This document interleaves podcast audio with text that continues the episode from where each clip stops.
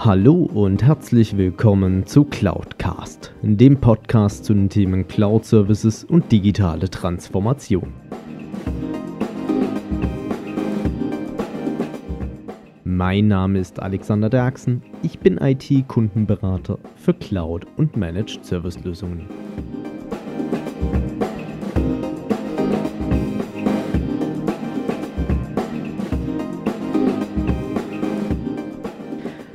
und herzlich willkommen. Und äh, es ist wieder Mittwoch. Es ist Zeit für eine weitere Folge Cloudcast. Und damit begrüße ich euch da draußen ganz herzlich. Und ich muss gestehen, ich habe eine spannende Woche hinter mir. Vieles ist passiert und es werden auch viele Veränderungen jetzt sicherlich in den kommenden Wochen bzw. Monaten stattfinden auf diesem Kanal. Und seid gespannt darauf, was da auf euch zukommt. Es wird sicherlich sensationell und für euch hochinteressant. Ja, und dadurch, dass ich ja im Zuge dessen für jede Woche auch immer mir überlege, was ist die Story für die kommende Folge, bin ich letzte Woche auf eine ganz lustige Meldung gestoßen. Und zwar bekam ich in einem meiner Newsletter ähm, die Nachricht, Elvis ist tot. Und dann dachte ich im ersten Moment, ja gut, der ist jetzt schon etwas länger gestorben. Eigentlich, wenn man es genau nimmt, am 16. August 1977 in Memphis. Aber Elvis in dem Fall nicht mit V geschrieben, sondern mit W. Und Elvis steht für das Elektro elektronisches Lidl-Warenwirtschaftsinformationssystem. Und sicherlich hat es der ein oder andere auch in der Presse gelesen bzw. mitbekommen, ja, Lidl hat versucht, über mehrere Jahre SAP einzuführen und das Projekt wurde nun als gescheitert erklärt. Ähm, die Headlines von den klassischen Medien waren, äh, wie SAP und Lidl hunderte Millionen Euro versenkt haben. Es war die Headline vom Handelsblatt, äh, von denen ich jetzt einen Artikel auch im Vorfeld von der Recherche zu mir genommen habe. Und äh, viele schätzen das Gesamtkostenvolumen dieses Scheiterns auf knapp 500 Millionen Euro, vielleicht sogar noch mehr. Man weiß es nicht am Ende des Tages, dadurch, dass keine offiziellen Zahlen veröffentlicht wurden. Finde ich ehrlich gesagt auch nicht so schlimm, aber ich dachte mir auch, man kann so einiges aus diesem ganzen äh, Thema da dahinter lernen. Und habe gedacht, äh, klar, natürlich auch im Zuge von der Digitalisierung und digitalen Transformation passieren auch etliche Fehler. Und äh, gerade bei Projekteinführung macht man sich ja extrem viele Gedanken, viele Hoffnungen und am Ende des Tages scheitern die Projekte. Und habe ich ja auch schon mal eine Folge dazu ein bisschen aufgezeichnet, was da alles in die Binsen gehen kann. Und ich fand dieses Beispiel mal wieder ganz prägend dafür. Also, was kam so raus. Ich habe verschiedene Quellen jetzt dafür genutzt, äh, namentlich das Handelsblatt, äh, heise.de. Auf äh, Xing gab es noch einen Beitrag von irgendeinem äh, Magazin, wo ich jetzt gerade nicht mehr leider weiß, wer es war. Die Heilbronner Stimme hatte darüber berichtet, auch noch äh, so ein Punkt. Und natürlich gab es extrem viele Pressemeldungen da dazu, auch von den jeweils beteiligten Unternehmen, sei es jetzt Lidl, SAP selber oder das Beratungsunternehmen, was damit dran beteiligt war. Und gehen wir mal so ein bisschen kurz auf die Rahmenparameter von dem Projekt ein. Also ähm, Lidl, einer der europäischen, äh, beziehungsweise ich glaube der europäisch größte Einzelhandelskonzern mit äh, Hauptsitz im schwäbischen Neckarsulm bei Heilbronn und äh, SAP Weltmarktführer beziehungsweise ja ein, eines der größten ERP-Unternehmen beziehungsweise ERP-Softwareanbieter dieser Welt. Und die haben äh, geplant, die bisher im, bei Lidl im Einsatz befindliche Warenwirtschaftssoftware, die jetzt über die letzten 30 Jahre hinweg entwickelt wurde, beziehungsweise 30, vor 30 Jahren ähm, das erste Mal das Licht der Welt erblickt hat, umzustellen auf SAP Retail, also eine Branchenlösung da dahinter. Und was waren so die Kernelemente, warum das Ganze irgendwo gescheitert ist? Natürlich war es das Stückchen Flexibilität, was angegeben wurde. Also es ist natürlich so, Standardsoftware, wenn ich die individualisieren möchte, kostet mich das entsprechend mehr Aufwand, beziehungsweise äh, auch entsprechend Geld im Nachgang. Und es äh, war auch so, dass ähm, natürlich man sich auch zu wenig Gedanken gemacht hat, vielleicht an der einen oder anderen Stelle. Ich war nicht in dem Projekt beteiligt, ich kann es nicht beurteilen, ähm, wie die Geschäftsprozesse aussehen und wie die neuen Standardprozesse am Ende des Tages jetzt aussehen sollen bzw. aussehen werden ich fand es auch ganz spannend. Es gab äh, auch ein paar Zitate von Insidern von der Beratung oder dergleichen, wo es dann auch darum ging, dass man äh, eine gewisse Sturheit und überhebliche, das haben wir schon immer gemacht, Mentalität an den Tag gelegt hat. Also das ist zumindest, was das Handelsblatt recherchiert hat. Und ähm, natürlich ist es auch so, und das hat der Insider dort vollkommen richtig erkannt, bei so einem grundsätzlichen Austausch von so einer Kernkomponente in der IT muss ich mir natürlich auch zwingend Gedanken um die Geschäftsprozesse machen und diese auch auf den Prüfstand stellen.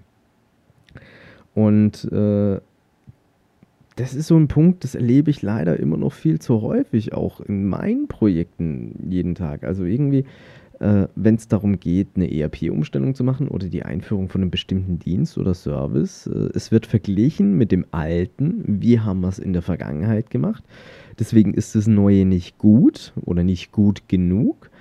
Und äh, wenn man dann sagt, okay, ihr wollt Schleifchen dran haben, also Individualentwicklung, dann kostet das entsprechend extra. Und dann sagt man am Ende des Tages wieder, mm, ist mir zu teuer. Weil man sich einfach auch vielleicht, ich sag mal, aus Kundensicht auch nicht darauf einlässt, zu sagen, ich möchte gern diesen Standardprozess bei mir testen, auf den Prüfstand stellen, beziehungsweise auch vielleicht einfach mal ausprobieren.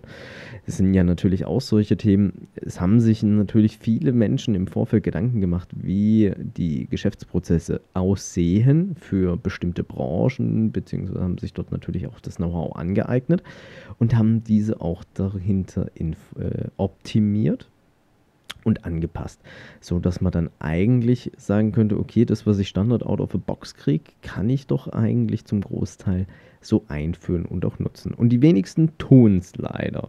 Das ist äh, die Erfahrung, die ich da dahinter gemacht habe. Und mir sind, es sind noch so ein paar Zitate gekommen, beispielsweise auch von Jean-Claude Fleury. Ähm, das ist der Vorstand der deutschsprachigen SAP-Anwendergruppe, kurz DSAG der auch gesagt hat, eine Standardsoftware wie SAP sie herstellt, ist wie ein Fertighaus. Ähm, wenn ein, äh, wenn man grundlegende Dinge verändert, ist das so, als ob man eine tragende Wand herausreißt. Und äh, wie beim Fertighaus gilt es natürlich da dann auch, je mehr Sonderwünsche ich habe, desto teurer wird es am Ende des Tages. Also das Konzept steht einfach fest, der Bauherr kann Details bestimmen, wie den Zuschnitt von Räumen oder die Lage der Steckdose, aber wenn man, wie gesagt, grundsätzliche Themen verändert, dann ist das Ganze doch etwas schwieriger und das ist scheinbar so ein bisschen auch das, was man bei äh, dem SAP-Projekt bei Lidl versucht hat. Und es ist auch interessant, was auch herauskam, ähm, beispielsweise der Handelskonzern Otto, also das wunderschöne Hamburger Versandhaus, hatte auch 2012, also beziehungsweise bis 2012, von 2007 bis 2012, das Projekt Passion for Performance, also P4P, ähm, wo auch damals Otto versucht hatte, SAP einzuführen. Und es ist dann auch gescheitert. Und ich finde es auch recht interessant, wie viele Managementköpfe da dahinter rollen müssen am Ende des Tages, aufgrund von solchen gravierenden Entscheidungen. Und es ist natürlich so, ich verstehe das auch ein Stück weit auf der einen Seite so eigenentwickelte Software, wie sie jetzt beispielsweise Lidl mit ihrer Wavi, also mit dem Warenwirtschaftssystem im Einsatz hat, das ist komplett gecustomized. Da läuft ein Zahnrädchen ins andere rein, aber es wird natürlich im Support, in der Betreuung und dergleichen extrem aufwendig. Und wenn ich mir natürlich keine Gedanken dazu mache, wie kann ich das umstellen, was sind die Standardprozesse, die mir der Markt da dahinter bietet, dann komme ich in gewisse Schwierigkeiten rein und es kommen solche Mammutprojekte einfach da dahinter zustande. Wo man dann einfach irgendwann gegebenenfalls die Reißleine ziehen muss und sagen muss, wir haben jetzt genügend Geld da reingesteckt. Es rechnet sich nicht mehr für uns. Auf der anderen Seite muss ich allerdings auch gestehen, habe ich mich dann auch kritisch hinterfragt und dadurch, dass ich ja auf Dienstleisterseite eigentlich bislang in der Regel unterwegs bin und auch war, habe ich auch manchmal das Gefühl, dass die Softwarehersteller oder Softwareanbieter manchmal auch an den Anforderungen der Kunden bzw. am Markt einfach vorbei entwickeln. Natürlich gibt es äh, tolle, abgefahrene Sachen, fancy Tools, fancy Möglichkeiten, die ich dann machen kann, aber man stellt dann teilweise vielleicht fest, entweder ist die Software preislich nicht gerechtfertigt, weil man exorbitante Kosten dafür aufruft, oder der die Idee da dahinter klingt zwar einfach und auch das gesamte Konzept, aber wenn ich dann in die Implementierung gehe, habe ich enorme Kosten dagegen stehen.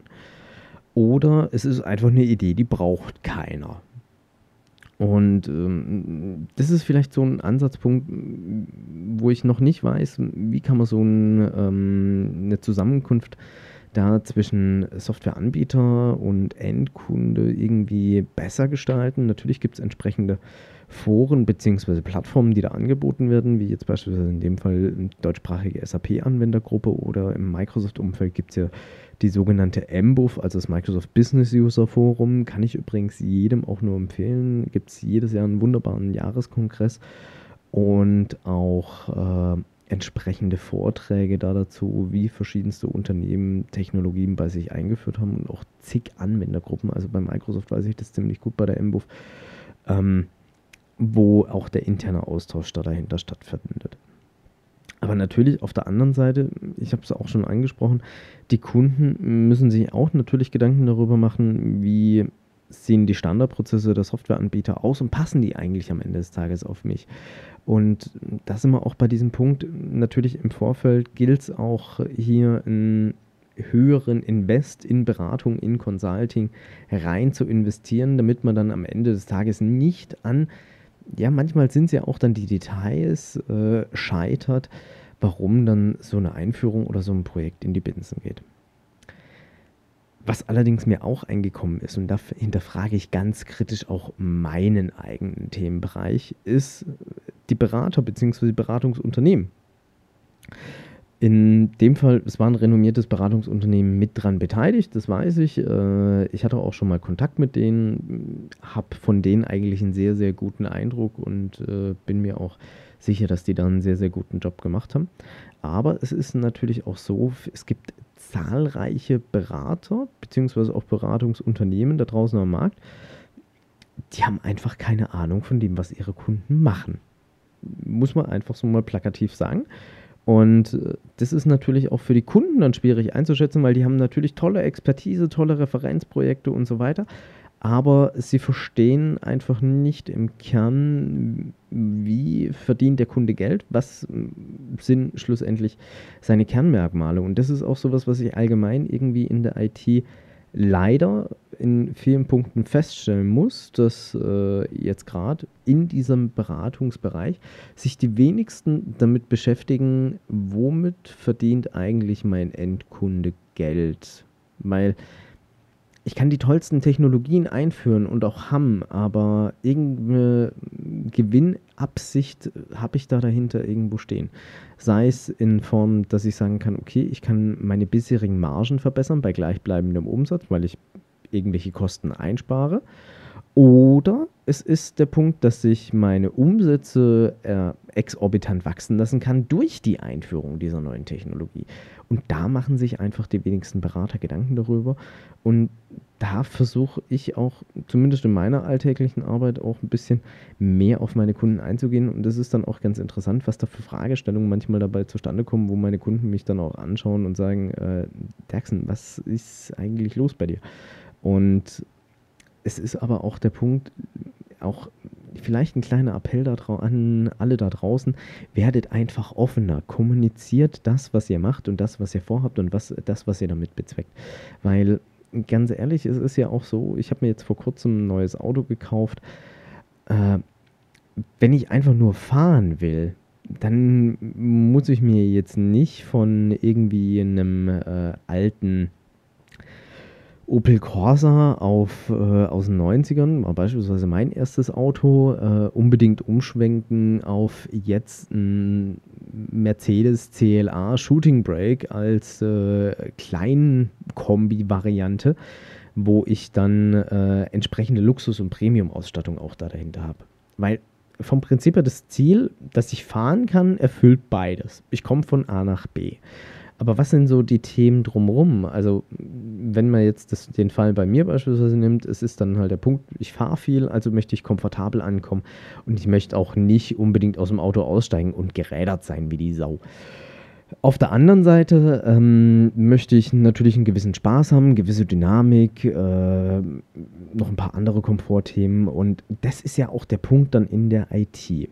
Also wenn jemand sagt, okay, ich tausche eine Infrastruktur einfach mal aus oder ich möchte in die Cloud gehen, aber ich möchte alles so belassen, wie es ist, dann gehe ich einfach nur plakativ gesprochen von dem alten Corsa und hole mir halt den neueren Corsa, den ich jetzt für die nächsten drei Jahre durch den TÜV kriege, sozusagen. Und wenn ich allerdings dann halt hingehe und möchte einen äh, großen Wechsel machen, auch aufgrund von diversen Umständen oder Anforderungen, die da dazugekommen sind, wenn wir jetzt beim Beispiel Auto bleiben, ich möchte komfortabel reisen, ich möchte äh, schnell unterwegs sein, ich äh, möchte mich um gewisse Dinge nicht mehr kümmern. Also vorher habe ich einen Schaltwagen gefahren, jetzt fahre ich Automatik, also möchte ich nicht mehr schalten.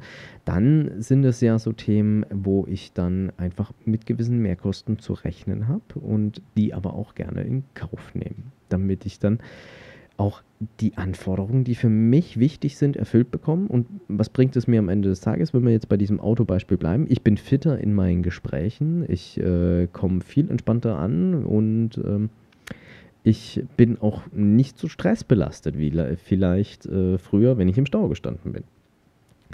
Und da finde ich auch dieser Punkt, man muss versuchen, das Ganze einfach zu simplifizieren, passende äh, Vergleiche zu finden und das Ganze dann auch da dahinter zu gestalten. Und ja, das war es eigentlich auch schon wieder für diese Woche. Ich ähm, würde mich freuen, wenn vielleicht äh, irgendjemand von SAP, Lidl oder vom besagten Beratungsunternehmen diesen Podcast vielleicht bekommt oder hört. Deswegen ein kleiner Appell an dieser Stelle an alle da draußen.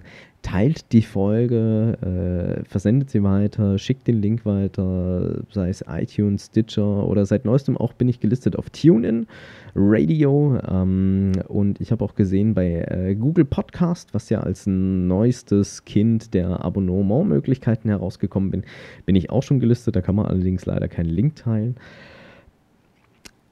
teilt das Ganze und ich freue mich, wenn die Kollegen von SAP oder von äh, der Schwarzgruppe, also dem Konzern hinter Lidl, vielleicht auf mich zukommen und äh, sagen, wir möchten da auch gerne mal unseren Input da dazu geben. Ich stehe dazu gerne zur Verfügung. Ansonsten, ich habe die Artikel zu dem ganzen Thema vom Handelsblatt und von heise.de unten in den Show Notes nochmal verlinkt. Ihr findet in des Weiteren auch noch einen Link zum MBUF, könnt euch dort ein bisschen informieren, was macht das Microsoft Business User Forum, wie ähm, welche Arbeitsgruppen gibt es dort, mit welchen Themen beschäftigen die sich. Und ansonsten verabschiede ich mich auch schon wieder für diese Woche, wünsche viel Erfolg bei eurer Digitalisierung und digitalen Transformation. Denkt an die Themen, die ich heute hier ein bisschen mit euch geteilt habe. Gerade lernt auch aus solchen Erfahrungen, wie es beim Projekt Elvis war. Und ansonsten bis nächste Woche, euer Alex Derksen. Wenn euch diese Folge gefallen hat, dann hinterlasst mir doch gerne eine Bewertung bzw. eine Rezension auf iTunes. Damit schafft ihr es, dass dieser Podcast noch mehr Leute erreicht und mehr in die Sichtbarkeit kommt. Ansonsten natürlich auch gerne teilen und äh, weiterempfehlen oder besucht auch gerne meine Webseite unter www.cloud-cast.de, beides jeweils mit C geschrieben. Dort könnt ihr auch gerne mit mir in Kontakt treten, auch gerne mit Themenvorschlägen zum Podcast.